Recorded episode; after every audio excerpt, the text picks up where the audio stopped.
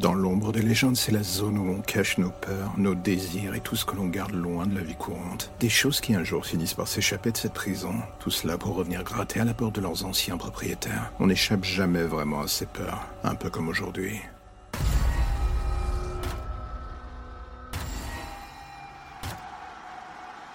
Personne ne m'a jamais cru.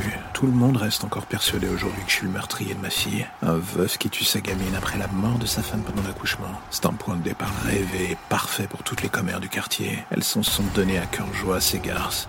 Est-ce que je peux leur en vouloir? J'avoue, je sais pas. J'ai pourtant tenté de dire la vérité. Personne ne m'a cru. Les flics, ma famille, ils m'ont fait passer pour un fou. Comment croire cette histoire? J'entends encore ces bruits le soir de l'enlèvement, ces sons étranges provenant de la chambre de ma fille. Ce qui me marque encore aujourd'hui, c'est le souvenir de ce changement. Le tout en approchant de la chambre. Ces sons que je ne distinguais pas encore. D'un coup, ils étaient devenus la berceuse que ma femme chantait, celle qu'elle avait écrite pour notre fille avant de mourir. Et là, en écoutant cette mélodie semblant revenir d'outre-tombe, mon sang finit par se glacer. Mais ce n'était rien en comparaison de la vision que j'eus en ouvrant la porte de la chambre de ma fille. Ce monstre qui chantait avec la voix de ma femme. Est-ce que je rêvais? Est-ce que je devenais fou? J'en sais rien. Je ne le suis jamais. La chose disparut avant même que je puisse faire quoi que ce soit. Avec elle dans ses bras tentaculaires, les derniers reliquats de mon humanité. C'est-à-dire ma fille. C'était il y a un an. On ne retrouva jamais son corps. Pas de sang, pas de preuve, rien. Juste un infini océan de possibilités. Et surtout une suspicion tenace qui flottait encore aujourd'hui autour de moi. Mais avec le temps, j'avoue, j'avais appris à vivre avec. Ce qui me hante le plus, c'est cette chanson que j'entends encore aujourd'hui, chaque soir. J'ai l'image de ce monstre qui ne cesse de revenir entrecoupé du sourire de ma femme. Et à chaque fois que je ferme les yeux, je prie pour les rejoindre où qu'elles soient, toutes les deux. Mais chaque matin, je me réveille avec la même réalité en face de moi, celle de la solitude.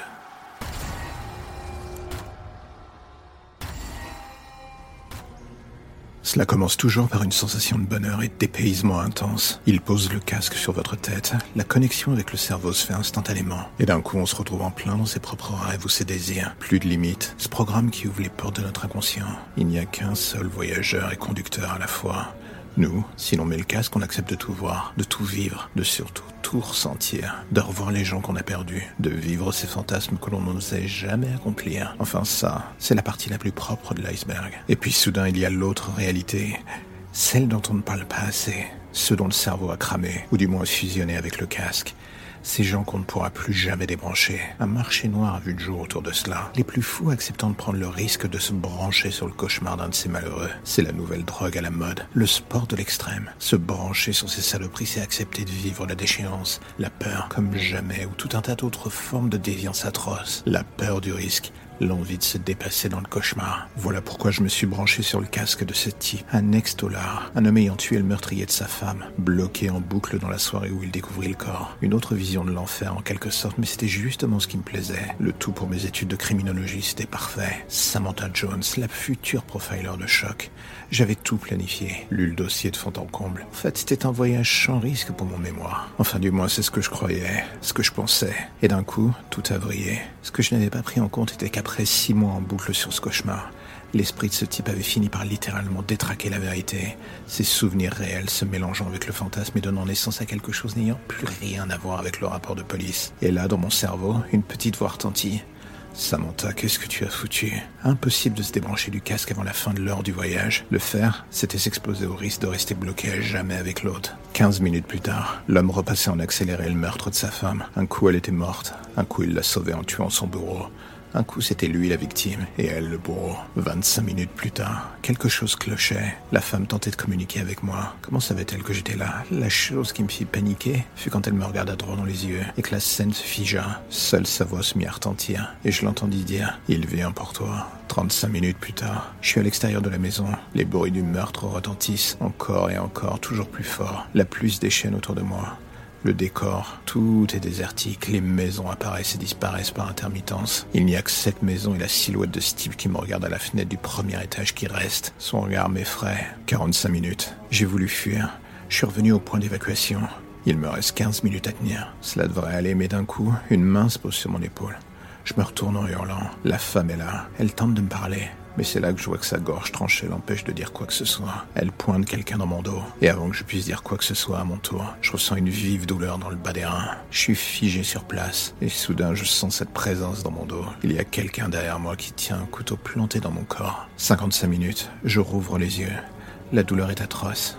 Je suis allongé sur le lit de la chambre, l'endroit même où le meurtre s'est déroulé beaucoup trop de fois sous mes yeux. Et là, soudain devant moi, l'homme, il apparaît, il sort de l'ombre. Ce n'est pas le tueur du rapport, c'est bien le mari. Son visage, il alterne sans cesse entre celui du tueur et le sien. Il ne sait plus ce qui est vrai, ce qui est faux. Et là, il s'assoit à côté de moi et il fait lentement glisser le couteau le long de ma gorge. Son visage est totalement impassible. Pas un bruit, pas une émotion. Il m'analyse. Tout cela avant de sortir une simple phrase. Pourquoi est-ce que tu m'as quitté?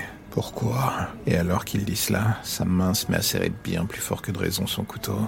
Il le fait toujours bouger sur ma gorge, sur mon visage, et alors qu'il me regarde dans les yeux avec un air de plus en plus malsain, je sens la lame qui m'entaille la joue. Tu n'aurais jamais dû me quitter, sale garce. Et alors qu'il s'apprête à me frapper en plein cœur, une lumière m'englobe. C'est la barre des 60 minutes sauvée par le gong. Je rouvre les yeux, un technicien m'enlève le casque. Je m'effondre en pleurs sur le sol. Et alors que je passe la main sur mon visage, je remarque qu'elle est pleine de sang. Ma joue est balafrée. Une infirmière vient me soigner, et mon corps, dans un dernier élan pour me protéger, tient le rideau. Je m'évanouis dans ses bras. Je me réveille dans une chambre d'hôpital.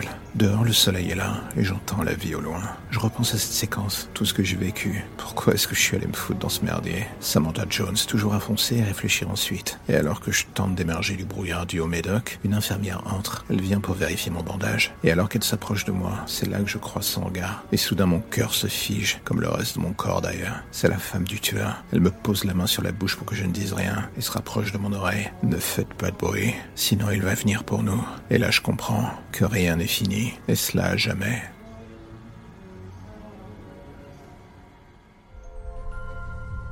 Qu'est-ce qui pourrait s'avérer terrifiant dans la vraie vie? Un monstre, un serial killer ou un stalker? J'ai envie de dire que le troisième est parfois le pire. Les deux premiers, on sait à peu près à quoi s'attendre grâce à la télé, le cinéma ou la littérature. D'une certaine manière, notre cerveau est déjà formaté sur la question. Le dernier, par contre, ça peut être n'importe qui, on ne sait pas vraiment d'où peut venir la menace. Imaginez donc un jour, vous gagnez une très grosse somme au loto. Le genre qui vous donne l'occasion de changer de vie. Ce que vous faites aussitôt d'ailleurs. En vous installant dans une maison incroyable, celle de vos rêves les plus fous. Et jusque-là, j'ai envie de dire, tout va bien. Vous êtes heureux comme jamais. Et soudain, pendant la nuit, le téléphone de la maison sonne. Vous ne répondez pas. Et soudain, c'est votre portable qui se met à sonner. Encore le fixe et le portable, le fixe, le portable. Ça passe de l'un à l'autre sans arrêt. Et dès que vous décrochez, que ce soit l'un ou l'autre, tout ce que vous entendez, c'est ce souffle et ce petit rire au bout du fil. Ça dure des semaines, jusqu'à vous rendre complètement fou. Vous décidez de couper le fixe, de changer de portable. Mais pourtant, une fois que la mise en place de la nouvelle ligne est effective, cela recommence à nouveau. Sauf que cette fois, il y a quelqu'un qui parle au bout de la ligne. Une voix rocailleuse. Un homme qui vous indique que vous n'êtes pas chez vous, mais chez lui. Qui sait tout ce que vous avez déjà fait. Et que bientôt le maître, comme il l'appelle, viendra vous prendre dans votre sommeil ou dans votre vie réelle. Aucun doute, le mec est fou. Vous décidez de porter plainte pour qu'on essaye de le retrouver et tenter de reprendre le dessus sur votre vie, malgré le fait qu'elle parte en lambeaux. Mais voilà le X, c'est que lorsque la police vous indique qu'ils ont tenté de chercher qui vous appelait et d'où venaient ces appels, la réponse a été que cela venait de votre maison et de vos numéros de téléphone. Quelqu'un vous appelle depuis votre fixe ou votre portable. Ça n'a aucun sens. Chose impossible en soi. Car vous n'êtes pas fou, du moins assez psychotique pour vous faire des appels en pleine nuit. Et pourtant, la police se met à douter de vous. Et le problème, c'est qu'à force, vous aussi, vous traînez des pieds pour rentrer chez vous ce soir-là. Comme certain que quelqu'un vous attend là-bas. Cette maison était censée être un rêve parfait. C'est désormais un cauchemar absolu. Et pourtant, les jours passent. Et bizarrement plus rien, plus d'appels, ce qui ne fait qu'appuyer les doutes de la police. Et un peu les vôtres aussi, surtout sur votre état mental. Pourtant vous êtes certain que quelque chose cloche encore une fois dans cette maison.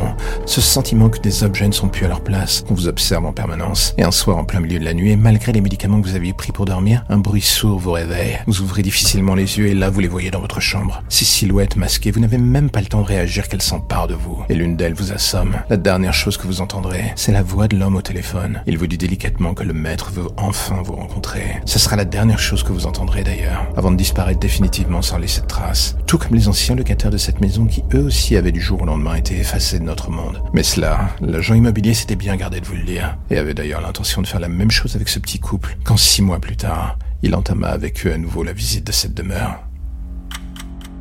La lumière au bout du tunnel, voilà ce qui vous ramène enfin vers votre petite existence si tranquille. Plus d'ombre, plus d'histoires ou de légendes bizarres. Juste le quotidien qui revient frapper à votre porte en attendant de replonger d'ici demain matin vers de nouvelles zones pour le moins sombres. Vous avez déjà envie de revenir, je le sais. Mais patientez. Chaque chose en son temps. Bonjour à vous, chers parents. Je me permets de vous écrire après vous avoir vu à la télé. Il est vrai que ces derniers temps, vous avez eu un temps d'antenne plus ou moins massif, et je pense que j'en suis en grande partie la cause. J'ai vu vos larmes, j'ai vu vos sanglots et vos appels à l'aide, vos demandes pour que l'on vous rende votre fille, et qu'on ne lui fasse pas de mal surtout. Je vous ai entendu.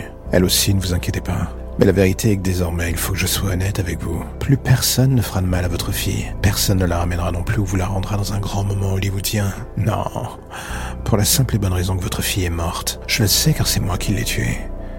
Et je voulais juste partager tout cela avec vous, ou la police qui écoutera sûrement cet enregistrement. Il faut bien que je sois honnête avec vous. Votre petite Lucie était une battante et c'est ce que j'ai toujours aimé chez elle. La fougue de son jeune âge, elle y a cru jusqu'au bout en se disant qu'il y aurait forcément une chance pour qu'elle s'en sorte, que la police allait finir par arriver et me tuer pour la sauver. Je vais être honnête, j'admirais son envie de vivre. Mais à vrai dire, ce qui me faisait plus saliver chez elle, c'était quelque chose de plus organique, si vous voyez ce que je veux dire. Je vais pas vous mentir. Vous connaissez mon pédigré. La police a dû certainement vous parler de moi et vous dire que j'étais le principal suspect dans l'enlèvement de votre fille. Le boucher de Paris. Je n'ai jamais aimé ce nom mais on ne peut pas nier qu'il était bien en rapport avec le cœur de cible de mon métier, ou ma passion.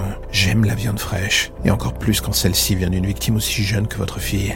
C'est là qu'elle est meilleure. C'est d'ailleurs pour ça que je voulais partager avec vous ce récit. Je voulais vous remercier d'avoir créé une chose aussi délicieuse que votre fille. Si seulement vous aviez pu ressentir le plaisir que j'ai pris en découvrant la texture de sa chair. Même quand j'ai découpé sa jambe lambeau par lambeau, elle a continué de se battre, elle voulait vivre. Sa rage dans ses yeux n'avait d'égal que la délicatesse de sa viande. Votre fille était une véritable œuvre d'art, au sens moral aussi bien physique d'ailleurs. Et pour tout cela, je tenais encore une fois à vous remercier de l'expérience que vous m'avez fait vivre au travers d'elle. Je sais pas si celle que je lui ai offert en retour était du même niveau, mais je sais que ça laissera une trace dans votre esprit. Il n'y a rien de pire que de ne pas savoir comment son enfant était morte. Maintenant vous savez. La vôtre elle est morte en hurlant alors que je la saignais vivante. Elle m'a supplié de ne pas la tuer à la fin, de la laisser vivre, qu'elle ne dirait rien. Mais vu l'état dans lequel elle était à ce moment-là, je crois que je lui ai rendu un service en lui tranchant la gorge. Son sang se mariait parfaitement à sa viande. Tout cela lui donnait une saveur si délicieuse, un parfum de jeunesse si j'ose dire. En gage de ma reconnaissance pour tout cela, je me permets de vous laisser une indication de l'endroit où se trouve la dernière pièce intacte de votre fille, sa tête. Je voulais qu'au-delà de savoir ce qu'elle a enduré avant de mourir, vous puissiez avoir au moins un souvenir d'elle, ce afin que mes paroles ne cessent de vous revenir en tête encore et encore et toujours à chaque fois que vous reverrez son visage. Ne vous inquiétez pas, j'ai fait en sorte que tout cela reste aussi pur qu'elle ne l'était avant notre rencontre. Oh, et avant que j'oublie, Lucie m'a beaucoup parlé de sa petite sœur, Sarah. Si vous saviez comme j'ai hâte de la rencontrer.